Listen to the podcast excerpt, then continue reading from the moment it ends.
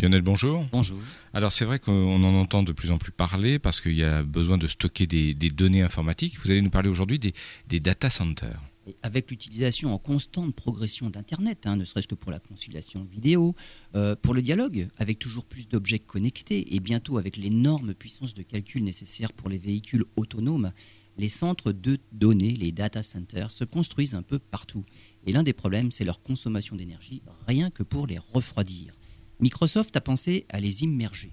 C'est le projet NATIC. Il consiste à immerger un data center dans un conteneur étanche à quelques dizaines de mètres sous la surface des océans. C'est une entreprise française spécialisée dans la construction de navires et de sous-marins qui a été chargée de construire le conteneur qui sera installé par 35 mètres de fond au large des îles Orcades en Écosse.